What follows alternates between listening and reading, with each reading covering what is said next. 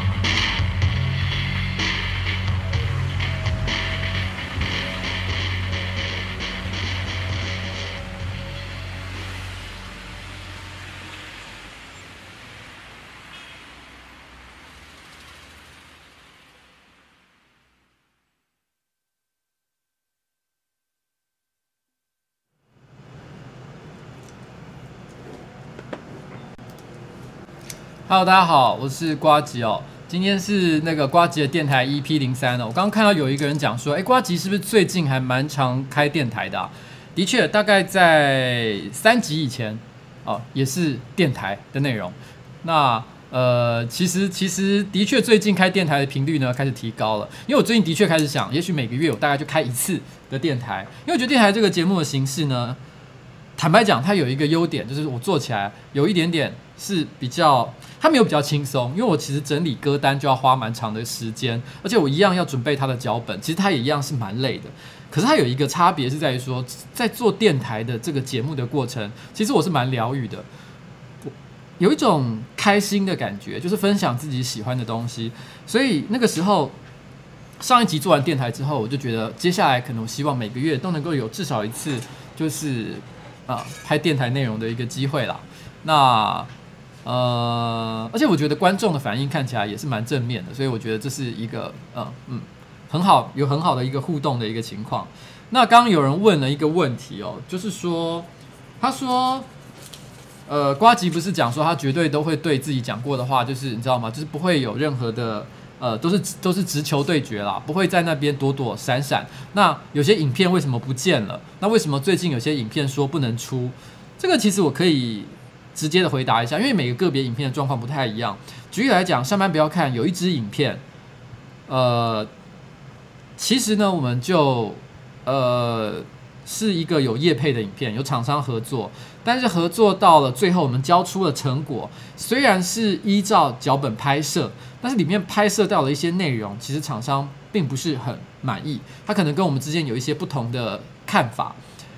那因为以前有的时候发生这种情况的时候，如果我觉得我们是很站得住脚的，那我一定会据理力争，就是坚持到底，甚至于我会跟他说。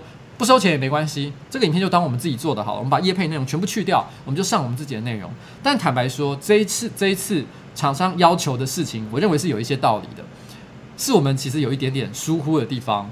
所以当对方要求说他希望我们完全不要试出这个影片的内容的时候，所以我们只好答应他。因为其实我个人是认为啊，我们也有一些责任，所以那一支影片是完全完全不能释出了。可是那支影片好不好笑？其实我认为 非常非常的好笑。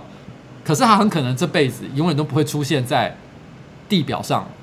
当然了，如果如果呃，可能过了三五年，呃，你知道时间的变迁，搞不好这个厂商或者是甚至于上班不要看都不复存在的时候，有没有可能突然间它又冒出来呢？在某一个地球的角落冒出来，也是有可能的啦。在那一个瞬间，我想一些我们的老观众应该会觉得蛮感动吧？你会看到一个三五年前就应该要出现的元素。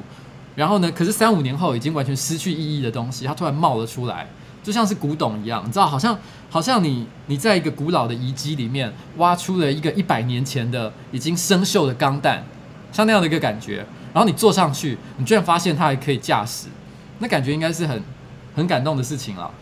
那。他没有办法出，就是这样。冰城的话，是因为厂商要求的时间还没到，因为他们有一个他们的宣传期，宣传期还没有到的情况之下，我们就不能上。但是其实呃，冰城的影片应该至至少有三支，所以呃，其实大家到时候就会看到哦。其实也是过程蛮有趣的啦，嗯。不过今天的电台重点呢？其实都不是在讲这些事情啊，这些流水账一样的事情。第一个，我今天想要谈的，我刚刚放了巴奈的那个《流浪记》哦。其实《流浪记》这一首歌，因为它其实出现还蛮久的。我很小的时候，很我年轻的时候就听过这首歌，因为很早时候听过，所以我一度都一直曾经有一段时间，我以为它是一个佚名了很久的一个民谣歌曲，我根本不知道。有一段时间，我根本不知道它是谁唱的，一直到后来我才知道，哦，原来。它是巴奈哦作曲的一首歌，我们刚刚听到的版本其实不是最原始的版本，这是在凯道上演唱的版本，所以它的编曲还有它的一些呃风格，其实是已经跟原原来的风格是已经有一点点的改变。我昨天呢，其实有开了一次特别的直播，是跟巴奈对谈。坦白讲，我个人是觉得不是很成功啦，然后。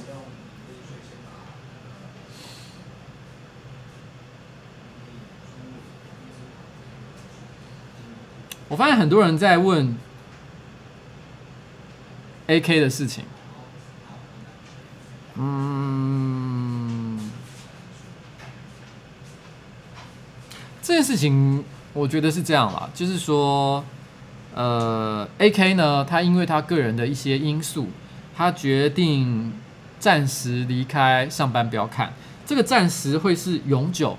还是暂时，其实我也不知道。我希望真的是暂时啊，但是也可能他不一定会再回来，这要看他最后的一个打算。他个人每个人对自己的生活、对自己的人生都有不同的一些看法。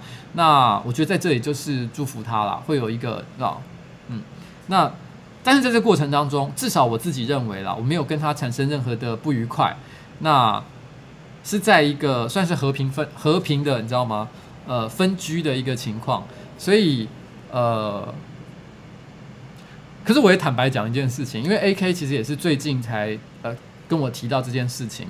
那他大概是在今年一月，去年去年年底的时候，他开始提说他希望他不要再出现在荧幕前面。所以某种程度上来讲，我会觉得他很可能对这件事情已经预谋了一段时间。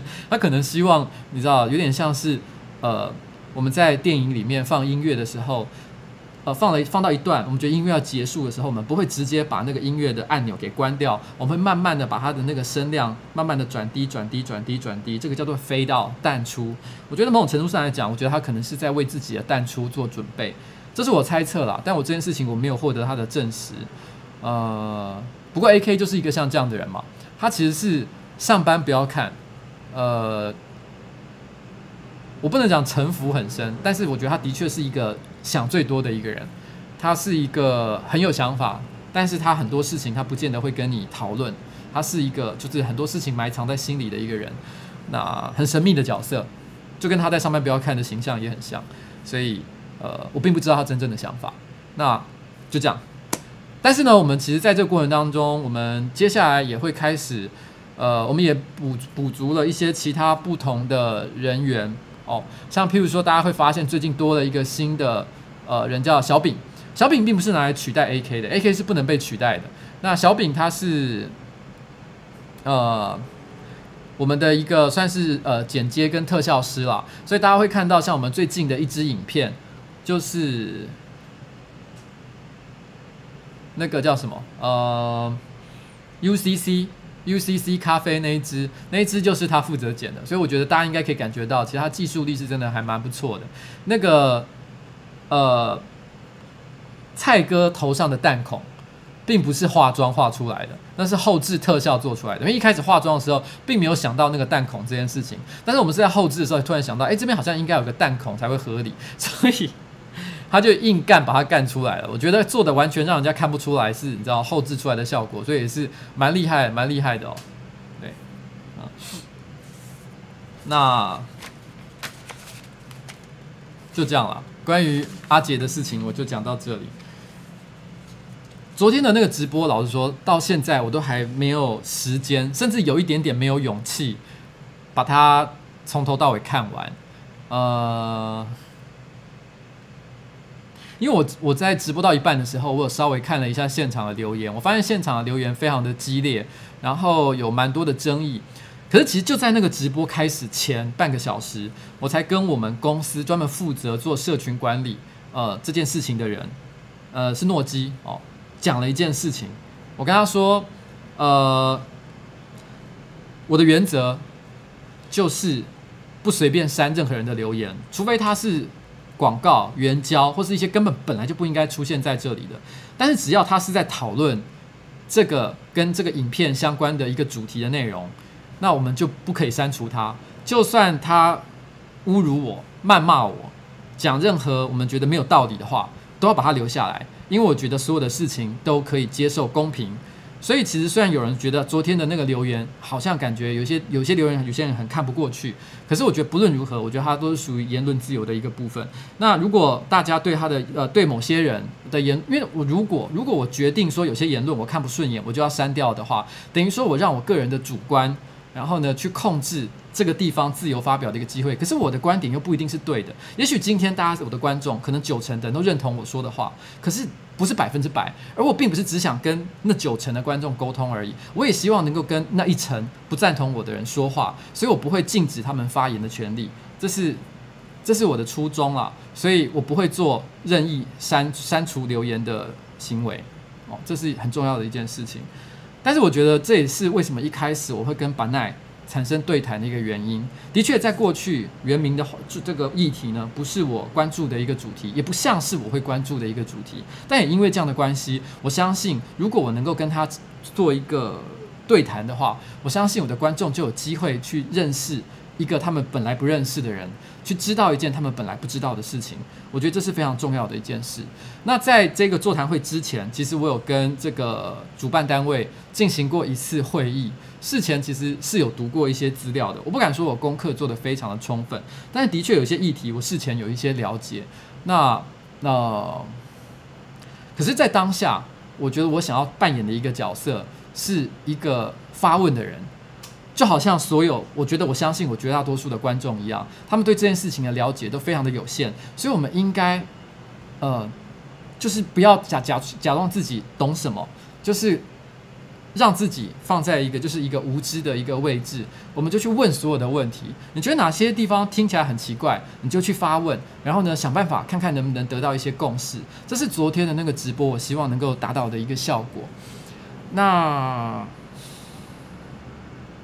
但有一个我超过，就是在我预期之外的事情发生，就是说，我本来很希望，巴奈可以给我一个行动的口号，或者是一个标语，或者是一个很简单的说法，告诉我们他希望我们支持的事情是什么，最终我们会走走到哪里。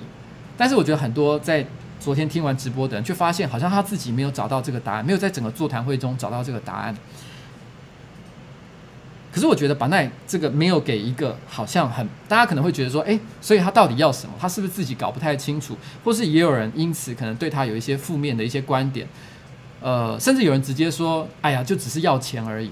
可是我觉得巴奈当下这个回答的方式是非常非常诚实的，然后呃，在态度上，因为的确我觉得对他来说，他很可能。也不知道他真正想要的那个答案到底在哪里。他在他的座谈会里面其实有稍微提到一点，为什么会是这个状况？我觉得我们现在先听下一首歌，然后我们等一下再慢慢来谈为什么我会这样觉得。嗯，因为这边的话讲太长了，已经有点不太像电台的内容了。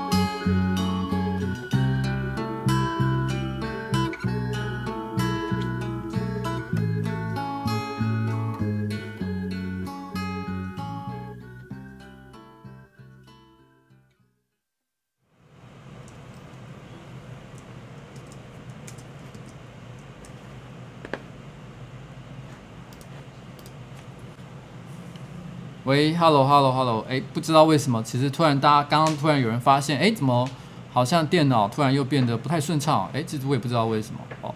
其实这个这个该怎么说呢？嗯，这并不是教人家怎么解决直播技术的电台，所以呢，今天我们就不讨论技术问题。那，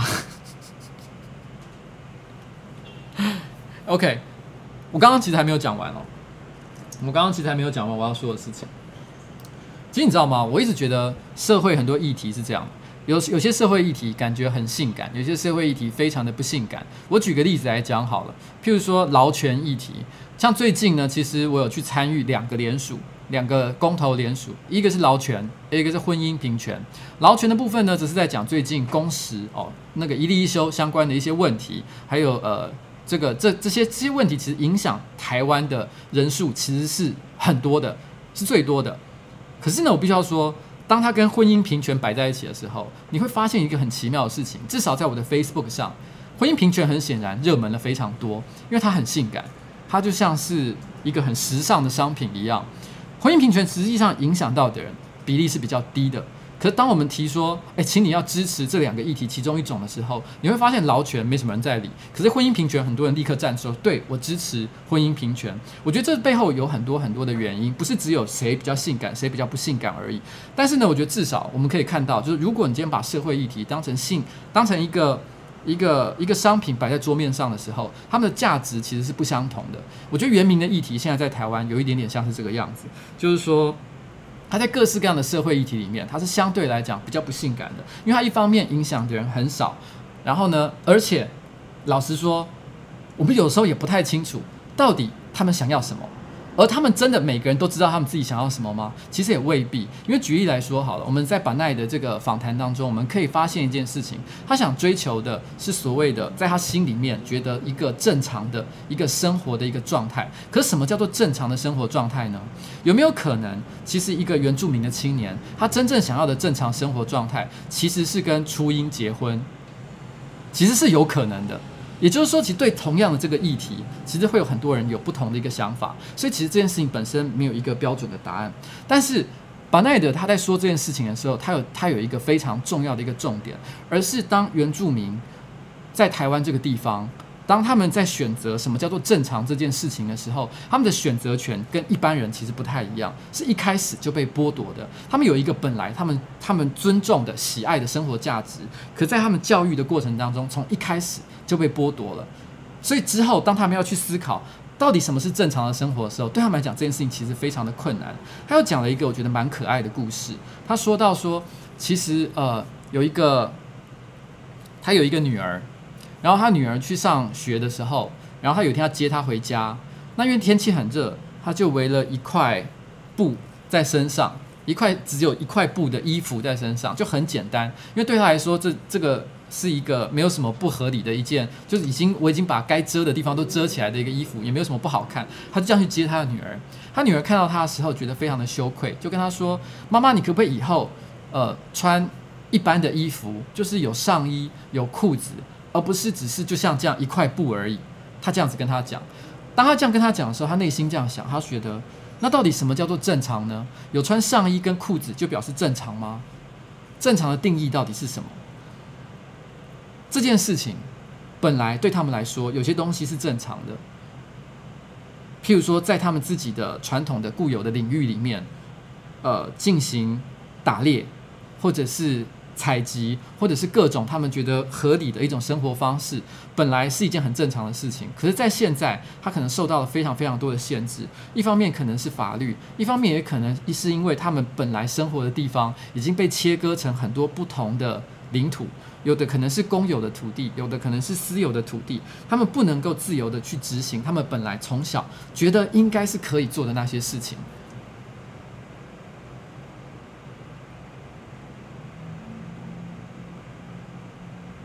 他们觉得，在这个协商的过程当中，原住民的意见并没有真正的被尊重，然后呢，也没有被获得充分的一个资讯。那不管是他们自己、他们的上一代或者他们的下一代，他们受到的教育都没有办法让他们在这件事情上进行自由的思考。这个是对他来说，他真正要争取的一件事情。所以对他来说，什么是标准的答案？其实。他可以给一个很简单的东西，譬如说，举例来讲，他可以说，呃，把我的土地还给我。他可以说一个这么简单的一句话，我相信会有人同情他，说，对，你们的土地是属于你们的，所以我们要还给你，不管是什么方式还给你，定一个法律呢，还是一个什么样的东西，你只要讲一个很简单的标语，大家会有一个支持的目标，我们就觉得说，好，我们只要支持你得到一件事情，譬如说，把你的土地还给你好了。那你的抗争就结束了，大家就可以回家了。可是对巴奈来说，这件事情从一开始就不是这么的简单。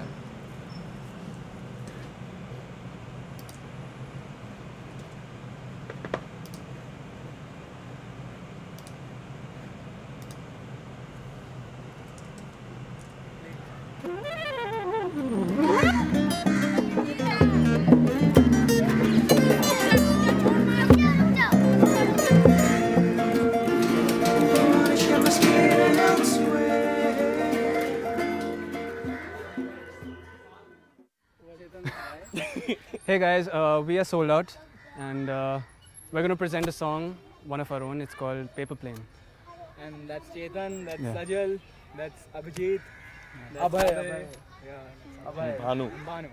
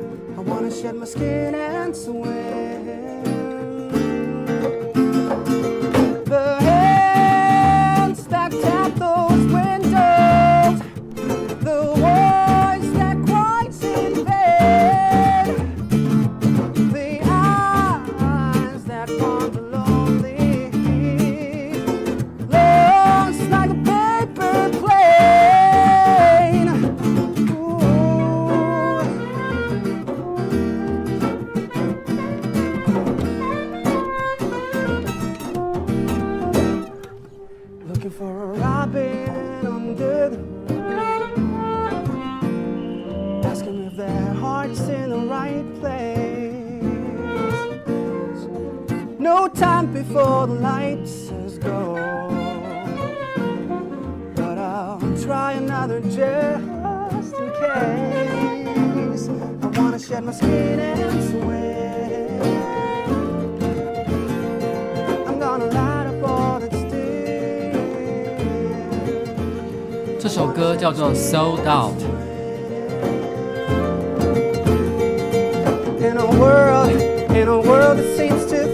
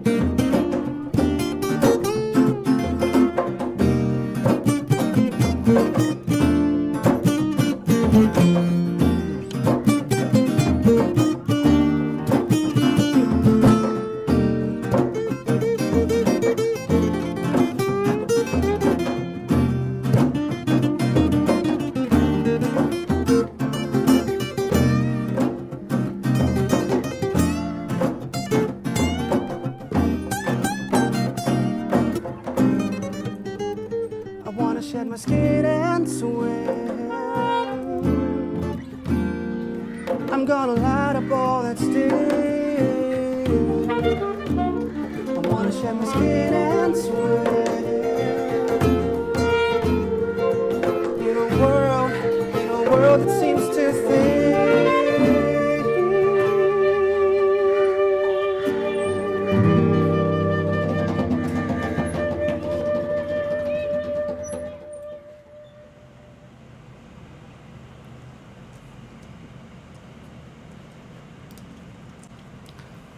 这首歌呢，呃，它的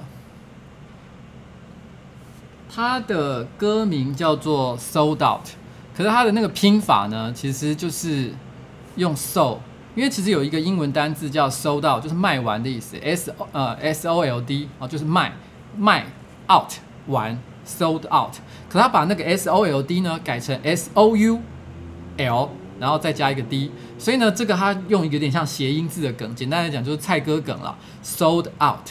但其实有一个日本的乐团叫做灵魂出窍，它的拼法一模一样，所以如果你去网络上搜寻的话，你会发现你找到全部都是日本那个乐团灵魂出窍的歌。这一首这一首歌呢，你在各大平台，不管是 Spotify 还是 iTunes 还是任何 KKBox 都找不到，它只能够在 YouTube 上出现。它目前的观看数字只有一万四千而已，这是在全世界都可以看得到的平台上。它居然只有一万四千点阅，你就知道这首歌有多么的冷门。刚刚有人说，诶，怎么好像收音有一点破？没错，因为他们根本不知道来自哪里，我也不知道他们来自哪里。有一天，你就是突然听到这首歌，然后是一群年轻人，他们讲话的口音我不是很听得出来，但他们绝对不是欧美人，应该是可能我觉得啦，应该是中南美洲的一些人。他们说他们是在二零一一年成立这个乐团。然后呢，他们觉得想要弄一个无法被分类的音乐，所以一群人就带着乐器。然后他们的 MV 呢，其实就是几个年轻人在公园弹着吉他，然后弹着乐器，把这首歌演奏出来，就是这么简单的一首歌。我他说他不能分类了，但是在我的心里面，他仍然是可能带有一点点呃民谣的一个色彩哦，有一点点民谣的一个色彩。我说今天的这今天的所有的音乐呢，我希望都是一个可以在草地上听得很舒服的一首歌。巴奈其实有跟我讲一个，在在昨天的现场有讲一个故事，其实我觉得很可爱。他说他在凯道上待了四百多天，他待了四百多天，中间曾经一度有一个其他不同部落的人，然后来到现场，是一群年轻人。那因为是不同的部落、不同的种族嘛，所以语言也不相通。但是他们教了他，现场就教他教他唱了一首歌。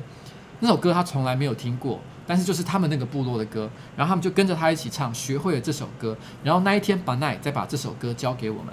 也就是说，他在对他来讲，其实凯道就是他的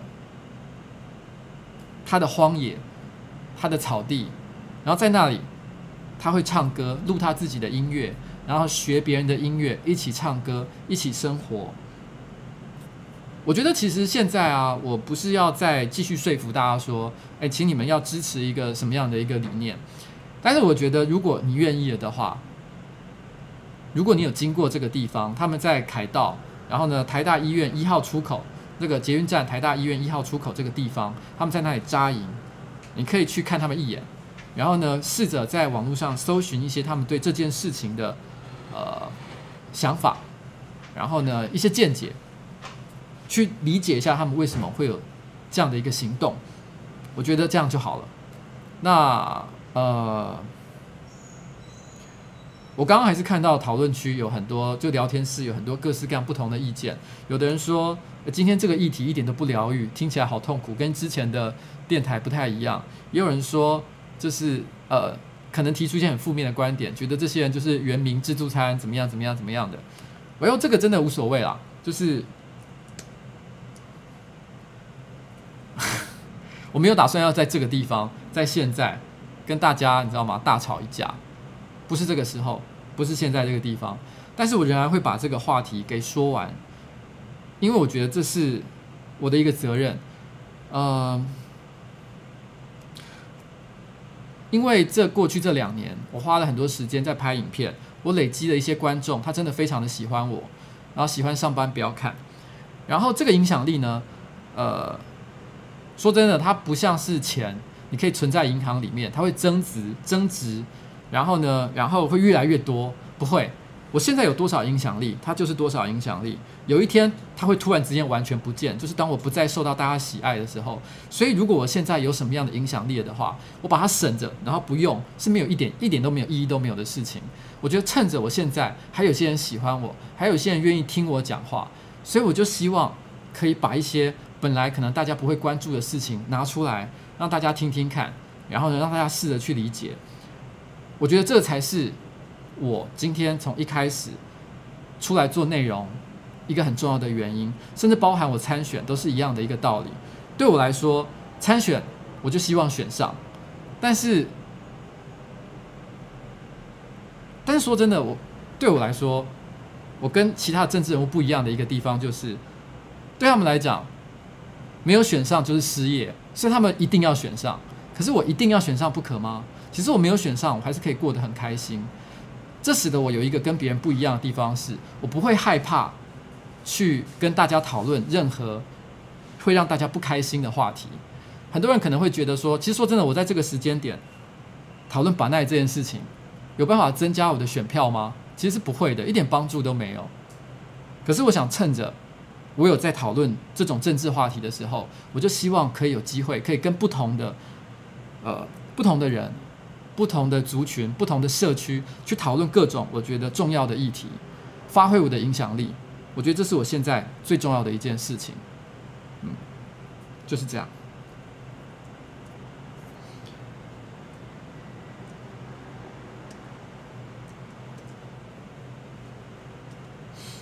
刚刚那首歌啊，其实严格的讲起来，不是我发现，是我老婆发现。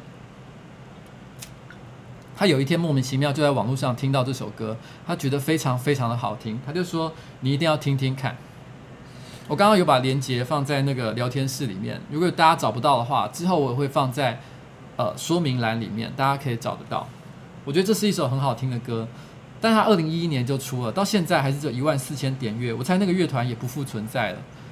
我觉得这个世界上就是有很多像这样的东西，就是他们曾经很美好，他们其实可可能很有他们的一些价值，可是，在当下你就是没有办法，没有人有发现这件事，它就这样子消失了。不管是在台湾，还是在全世界各个地方，像这样子可惜的事情非常多，甚至包含我现在在讨论的巴奈的议题也是一样。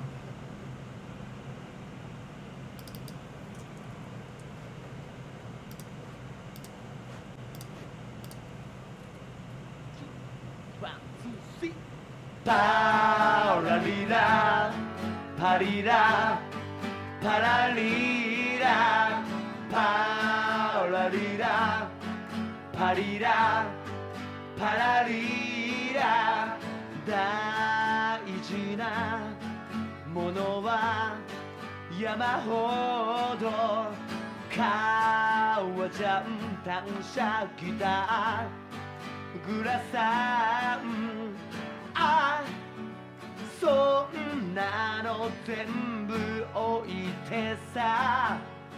さあ行こうぜ俺と二人きりで。さあ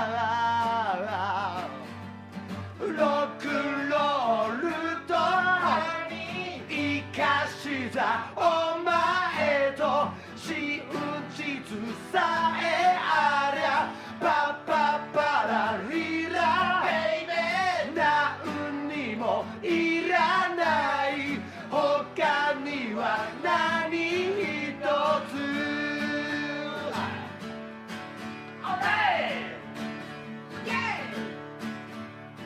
マブダチどものことなら気にしちゃいない大丈夫。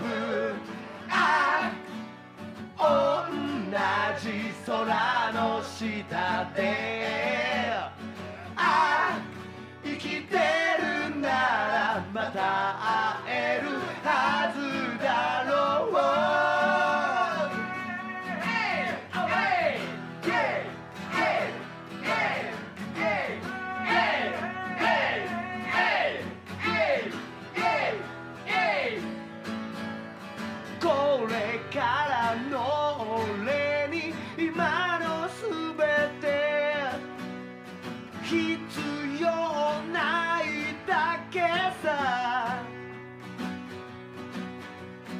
何度も言わせないでくれよ。お前だけがいれば。ああ。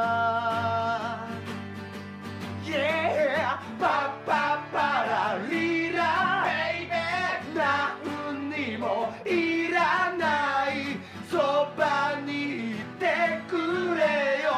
la kırla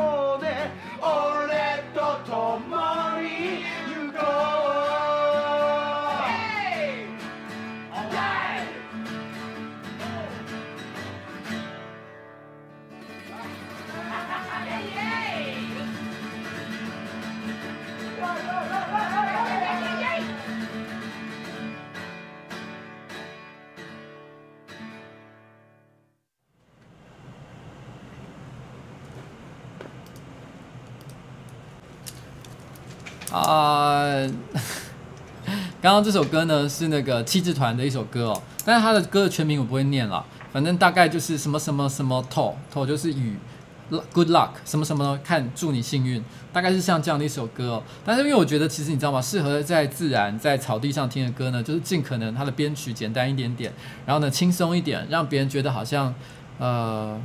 没有太多的一些复杂的装饰，就是最原始的一个情况。我觉得就是适合在草地上听的音乐。我觉得它刚好也非常适合像这样的一个气氛。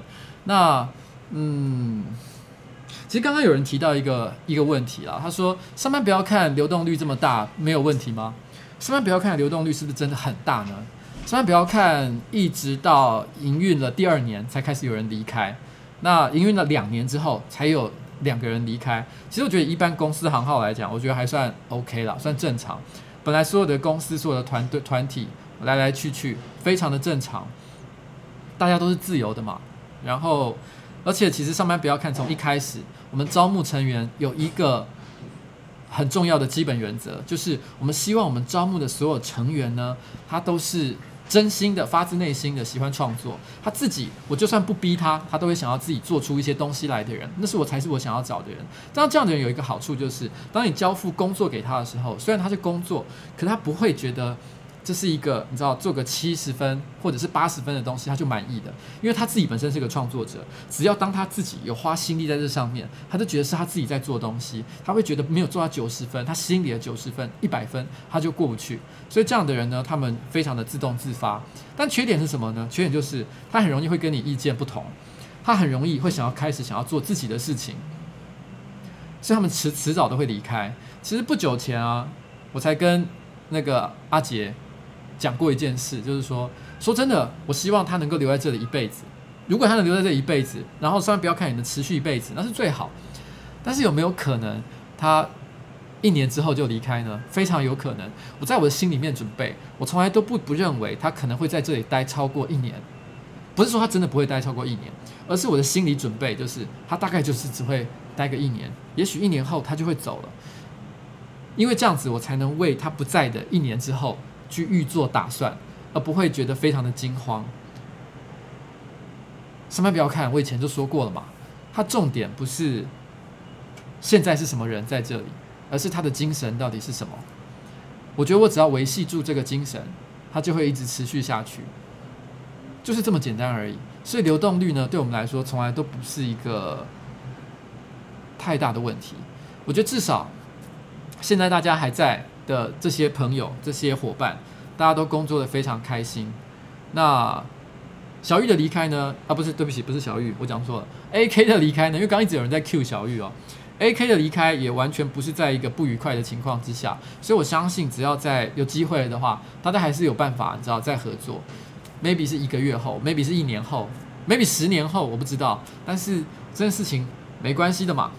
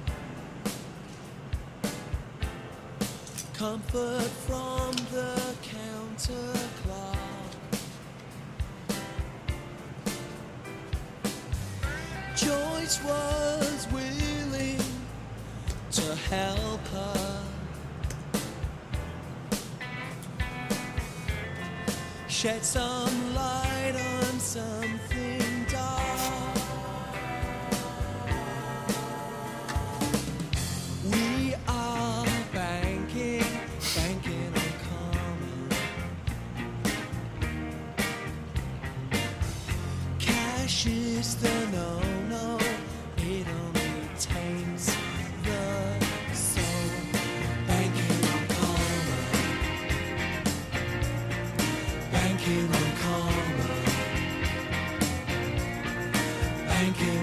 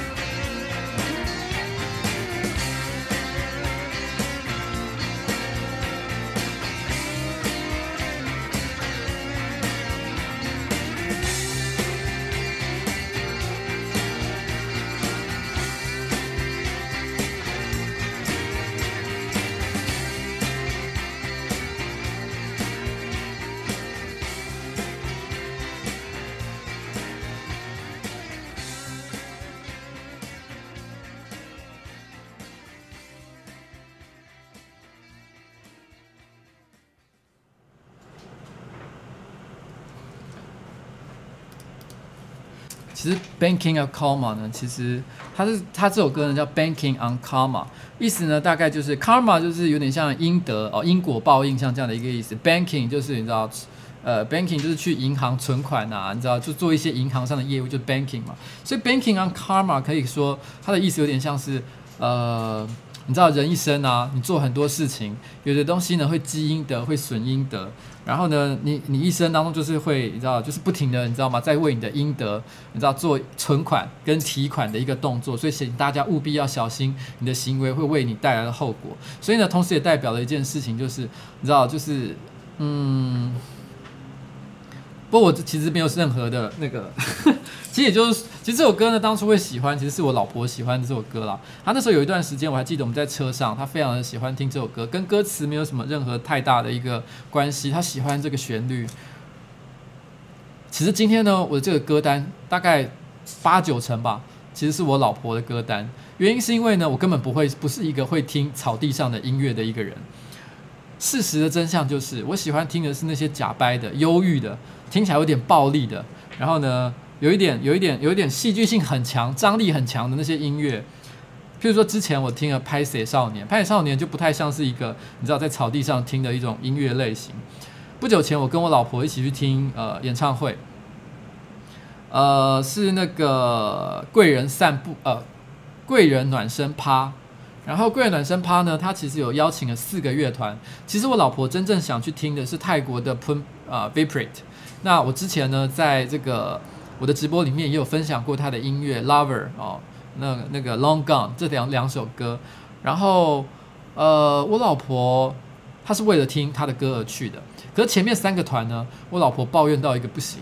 那那个那个，尤其是到了《漂流出口》是第三个，他的前一个团，他基本上是这样子听的，他把耳朵捂住在听，因为对他来讲，他觉得听到耳朵都会痛。可是其实我个人觉得，漂流出口是非常厉害的一个团。我在现场听的时候，我觉得很嗨。我觉得哇，这个这个团一定，你知道吗？在国际上是有机会可以获得大家的赏识的一个，你知道吗？非常有表演力的，正好也是一个原住民的一个团体。我非常的喜欢他们的音乐。可是没想到我老婆出来的时候，完全那个结石脸，你知道？我看到她那个非常痛苦的脸，说这到底是什么东西？她非常的不能接受，因为我老婆就是喜欢听令人舒服的。然后有疗愈感的那些音乐，所以对他来讲，像这样的东西实在是太暴力了，这不是他的菜。但是今天我为什么突然之间想要像呃放我老婆的歌单？因为因为我觉得对我来说啦，你知道，就是在呃凯道，你知道吗？露宿四百多天，你知道吗？就像是你知道在草，你你把它讲浪漫一点点的话，对他们来说，其实这也是某种某种远征，然后。一个没有终止的一个郊游，它就是一个啊、呃，不管你怎么想，它就是在都市里面发生。所以我觉得，我希望的是，我觉得我在我想象里面，在这个时候最适合搭配的就是像这样的一个音乐。我不久前啊，我去华山，呃，那个那一带去办活动的时候。我在它附近发现了一个很有趣的地方，叫做草原自治区。我不知道有没有人看到这个地方，它就是在市民大道的旁边。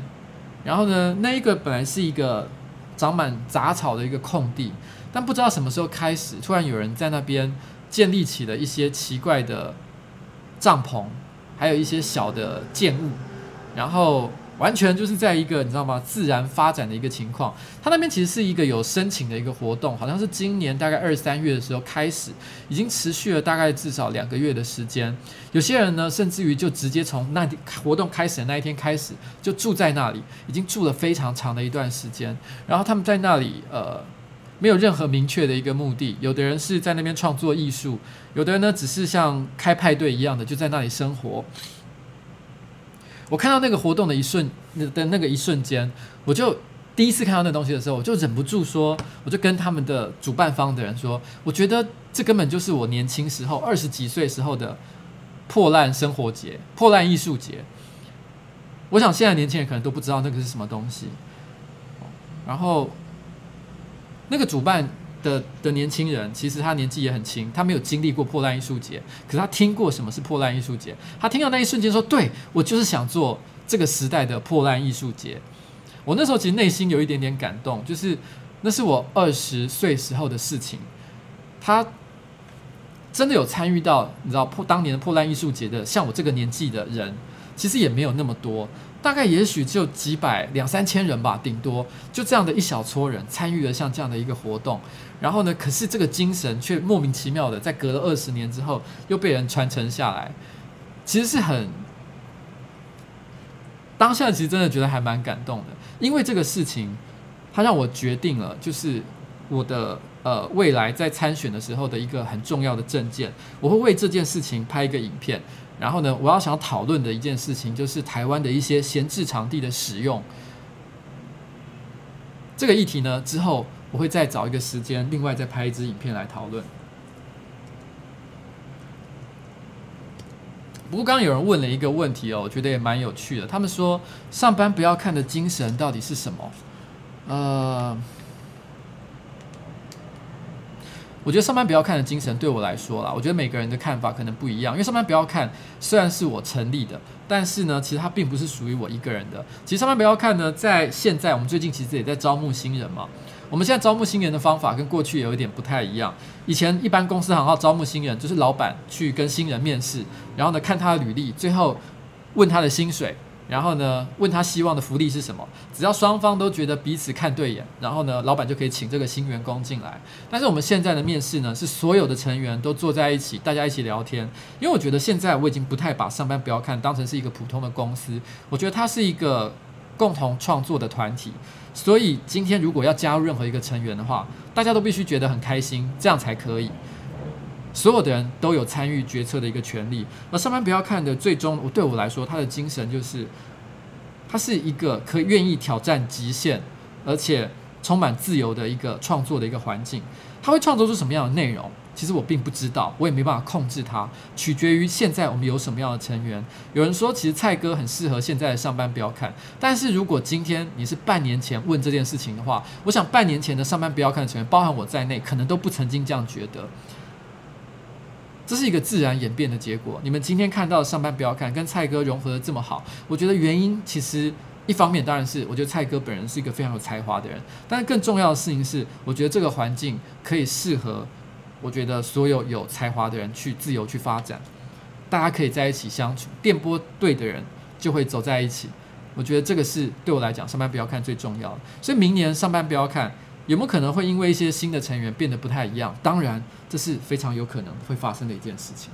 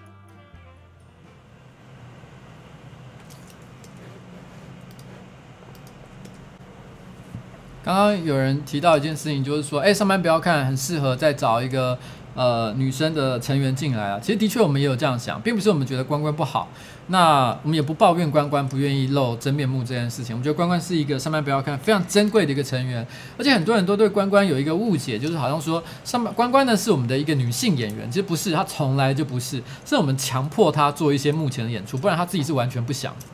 然后他在我们这边呢，其实最常做的一些工具，举例来讲好了，我们公司的社群其实绝大多数的一些讯息，还有一些留言的回复，其实都是关关做的。关关主要是在做社群上的一些管理。同时间呢，你看到上班不要看一堆乱七八糟、莫名其妙的道具，全部都是关关做的哦。关关也是一个非常厉害的道具师。那但是因为关关呢不喜欢露脸。但是对于我们发现一件事情，有的时候我偷拍他的肩膀，偷拍他的大腿，他都没什么在抱怨，所以我就把这件事情呢尽量的剥削，尽量的利用，就是不停的偷拍他的大腿，偷拍他的肩膀，我用的还有偷拍他的马尾，我尽可能利用他身体所有不是脸以外的一个部位，所以我已经善尽我作为一个邪恶老板的一个责任哦。那但是但是这不是，但是的确我们也有想过一件事情，就是说，千万不要看。我们最近才开玩笑一件事情，就是说，我们觉得上班不要看，很像是体育班，就是你知道，一群臭男生，尤其是最近关关这几天，他正好去美国，因为他有些呃，他去美国就是呃，应该不算是度假了，他因为有一些私人的事情，所以他必须去美国两个礼拜的时间。那 那那个，所以导致就是说这段时间没有女生在我们的办公室里面，所以我们。本来平常上班的时候讲话的内容就已经很臭、很恶心了，就这几天的恶心程度就更严重，所以我们就说这完全就是一个体育班的气氛。然后最近正好我们跟搞什么玩的成员都蛮好的，他们常来拜访我们，我们也常私下跟他们一些通讯联络，所以我们后来就忍不住讲说，我觉得上班不要看，好像是体育班的学生，搞什么玩就好像是美术班。他们那边我们这边都臭臭，他们那边都香香，感觉就是你知道吗？觉得哎，为什么？所以我们那时候有个感觉是，如果上班不要看，可以增加一些女性成员，好像也是不错。但是我们其实，在怎么找什么样女性成员这件事情，其实我们也是。呃，我觉得也是，我们要，我们也是对这件事情是抱持非常慎重的态度啦。因为我觉得上班不要看，从一开始经营的时候，我们就有讲，我们希望上班不要看是一个以呃男性作为主要目标群众的一个频道。当然，我们也很欢迎所有的女性观众，我们也不打算做的就是很恶心，女生完全看不下去。可是我们其实是以男生会有兴趣的主题为主，但是我们不喜欢卖弄性感。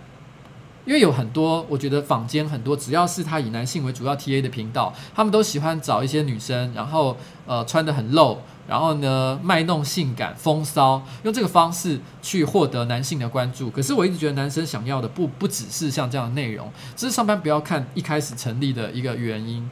我们不觉得男生就是只想看这种卖弄风情的东西、卖弄性感的东西。那所以如果上班不要看会找女孩子的话。我觉得我个人啦，这是我，但不是全部的人的意见。我会觉得我想要找的对象是比较，应该是女生也会喜欢的女生那种类型的人。她不需要，当然我们希望她是可爱的，但是我们也不希望她是卖弄性感为主的那种，就是只会卖弄性感，但是不会讲话，然后或者是不会演出，或是没有其他的才华。这个我们是觉得是不好的。然后我们会希望。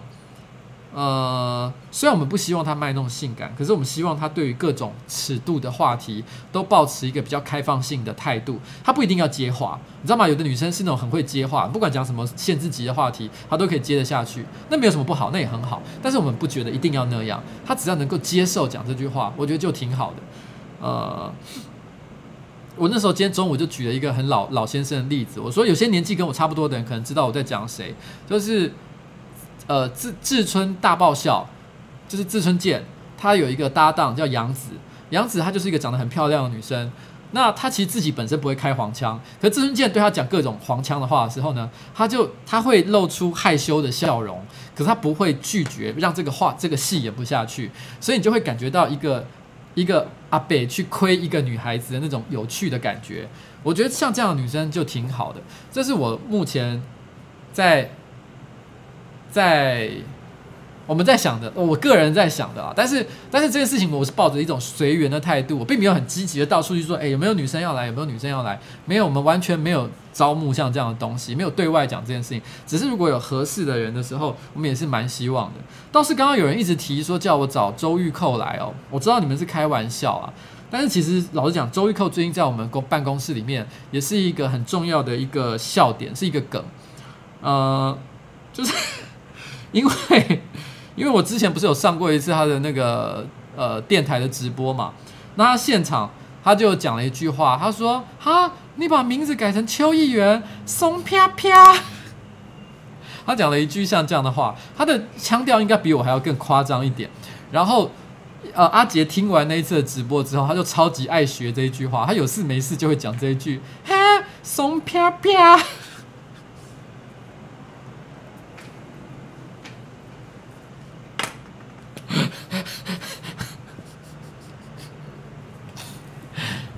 觉得就是呃，我们其实也一度在讨论一件事情，就是说他这么爱模仿周玉蔻，要不要 要不要特别做一个节目，就是把这件事情你知道吗？做一集专门把这件事情拿来当成内容。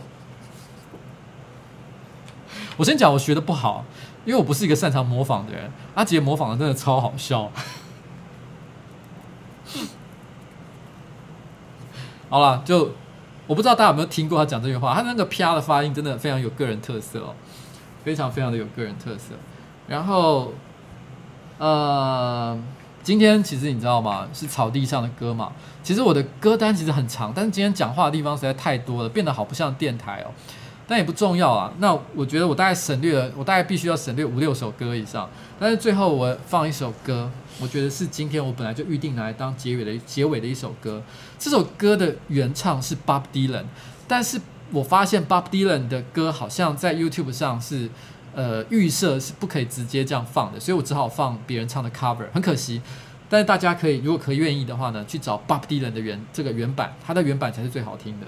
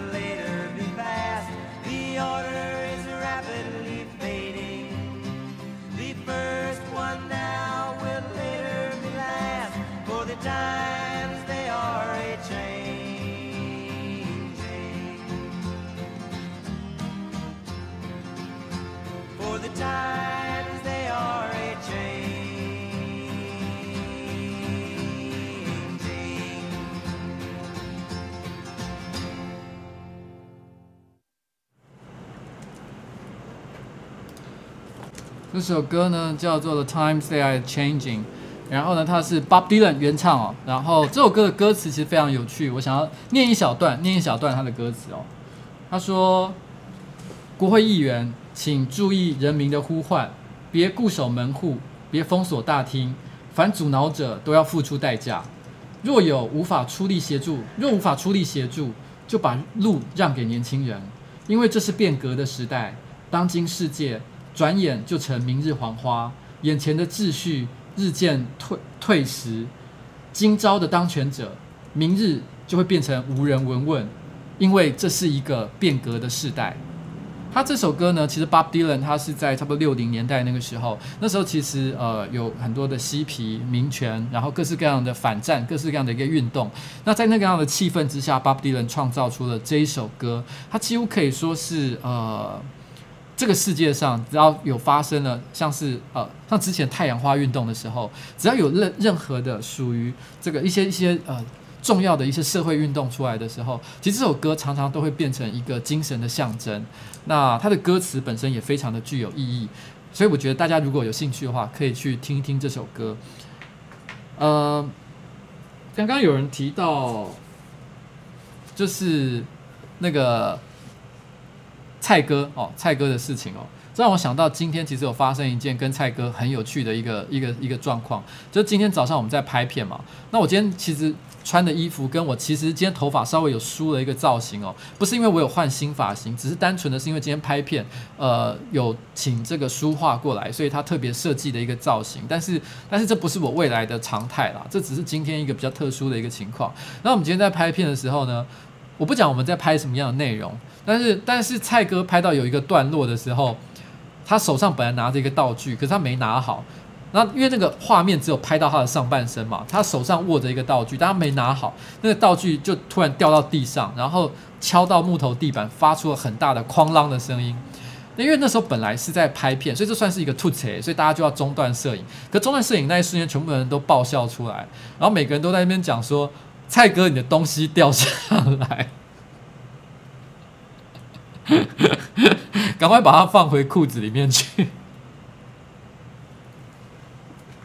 这个应该不会出现在影片里面，可是当下看到那个画面的时候，真的是太好笑了。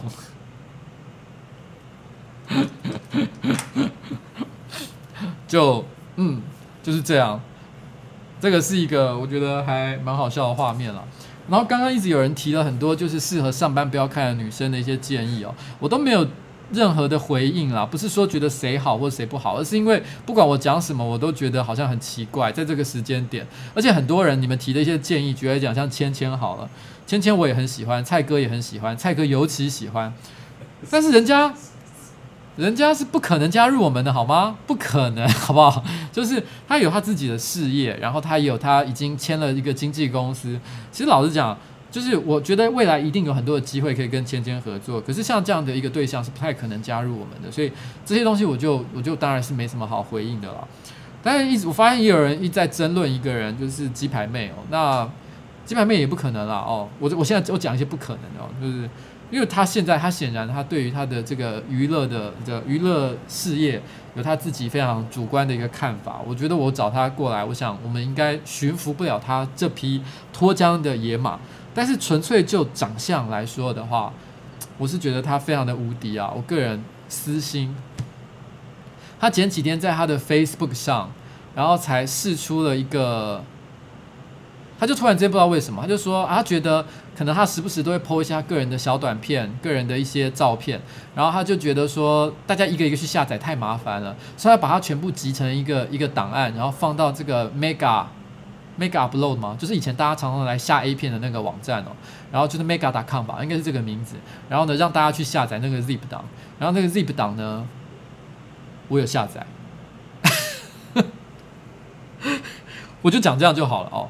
就是 我是一个非常忠于自己的一个人啦，那嗯，但是他不可能啦哦，我私心就这样，谢谢大家哦。那今天呢，不好意思，就是喜欢听正正常的直人生晚长，喜欢听呃瓜吉电台的人呢，好像都各自有满足跟不满足的一个地方。真的是太抱歉了，我也不知道为什么会变成这样，我讲的不够好，没有办法把这个气氛完美的呈现出来。那，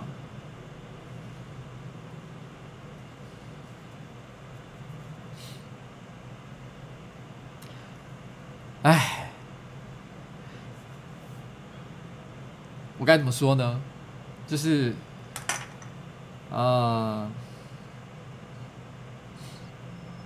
可是我都是一直这样告诉我自己的啦，就是说，当我觉得一件事情是对的时候，不管我觉得它会不会因此，呃，给我造成不好的影响，我都应该坚持到底。就是就是想做的事情，我就要做。然后，譬如说，我觉得当他把奈他们找的这个主办方，他们希望我跟他对谈的时候，我就觉得这是一个我应该做的事情。所以，不管这件事情是好是坏，哦，然后呢，我的观众喜欢或不喜欢。